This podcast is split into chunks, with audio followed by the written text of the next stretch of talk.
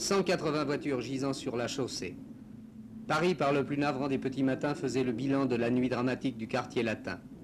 367 blessés, dont une vingtaine dans un état grave.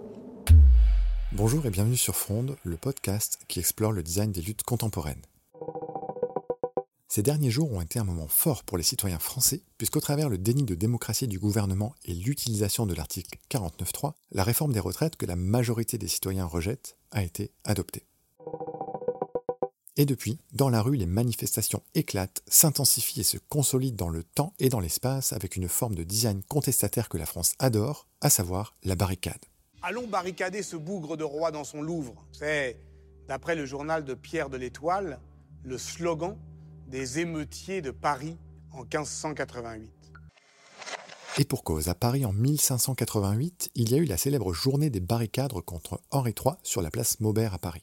Et cette même journée s'est répétée lors de nombreuses fois, notamment pendant la Révolution des Trois Glorieuses qui a donné lieu au célèbre tableau d'Eugène Delacroix, La liberté guidant le peuple en 1830. Je vous passe les impressionnantes barricades lors de la Commune de Paris, celle de mai 1968 ou encore plus récemment avec les Gilets jaunes sur les ronds-points et les Champs-Élysées. 15e jour de mobilisation et le village des Gaulois, comme ils se sont eux-mêmes surnommés, résiste toujours. Mais au fait, une barricade, qu'est-ce que c'est?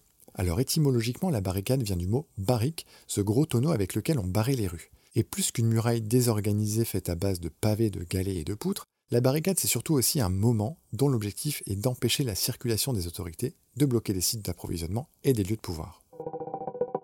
Mais alors, comment constituer une barricade si vous voulez bien vous y prendre? En préparant cette chronique, je suis tombé sur ce passionnant document de la résistance française de 1944, dans lequel on retrouve les conseils suivants. Premier conseil, soyez ingénieux. Beaucoup de matériaux peuvent être employés pour faire barrage comme des rails, des chaînes, des abattis, des véhicules renversés, des pavés, des bordures de trottoirs et bien d'autres choses.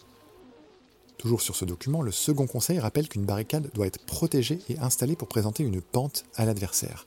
Elle doit aussi être fixée le plus possible au sol. Enfin, dernier conseil, une barricade n'est jamais achevée. Il faut la perfectionner non pas en hauteur mais en épaisseur, de manière à lui permettre de résister à tous les coups. Alors pour compléter ces conseils datant de 1944, voici le fruit de quelques observations et de ce qu'il faut retenir en matière de barricades contemporaines. Premièrement, sachez que les barbelés et autres objets tranchants sont à éviter, car cela blessera vos camarades manifestants et non les assaillants qui sont bien évidemment déjà équipés pour être protégés. Une barricade bloque, mais ne blesse pas forcément. Ensuite, plus la barricade est attachée au mobilier urbain, déjà présent et fixé sur le sol, plus elle sera résistante dans le temps.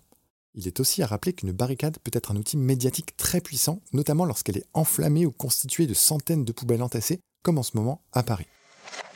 J'aimerais pas être touriste à Paris euh, en ce moment. Notons que la variante réalisée à base de fumier déversé par des agriculteurs est tout aussi efficace et impressionnante. Il faudra donc être très créatif dans le message que portera votre barricade.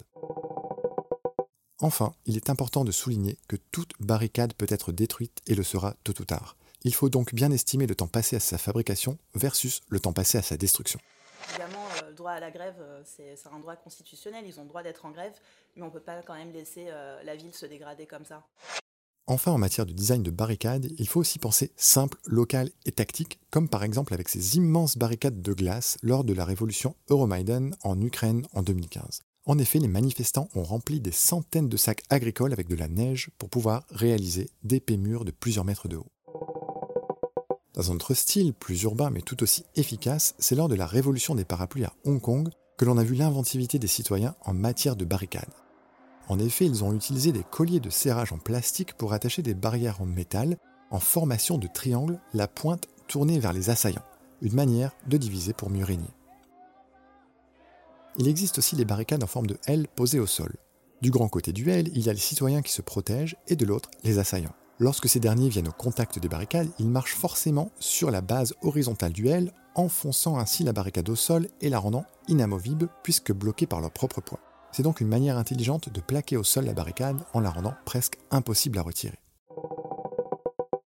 Une dernière forme de barricade surprenante mais très efficace que l'on a vue à Hong Kong en 2019, il s'agit de barricades réalisées avec du film plastique alimentaire tendu en pleine rue entre deux réverbères ou deux panneaux. En déroulant la quasi-totalité d'un rouleau de film plastique et en faisant plus d'une trentaine de tours, cela créera une résistance telle que cette barricade sera même en mesure de stopper un véhicule lancé à faible allure. Enfin, il y a aussi les amas de chaises et de tables devant les et les universités, les barricades de bambou dans bon nombre de pays asiatiques, les pavés en Europe. Bref, la barricade est en design ce que l'on nomme un objet moment. C'est une construction commune sous la forme d'un événement rassembleur qui crée du lien tout en assurant une forme de contestation. Alors que ce soit dans les grandes agglomérations ou les petites bourgades, n'oubliez pas que de monter une barricade, ça n'est pas choisir de s'isoler, c'est au contraire créer du lien et se réunir pour isoler celles et ceux qui détiennent le pouvoir et leur rappeler ainsi qu'à trop en user, ils finiront seuls et nous ensemble. Couvrir la ville de barricades, c'est en faire pour le pouvoir un piège, une nasse. Depuis, on ne cesse de rejouer cette histoire, de la reprendre, de la recommencer. On bricole avec des fragments de passé, comme on amasse des morceaux de ville. Le seul responsable de cette affaire, c'est moi. Retrouvez tous les épisodes de Fronde sur hckr.fr.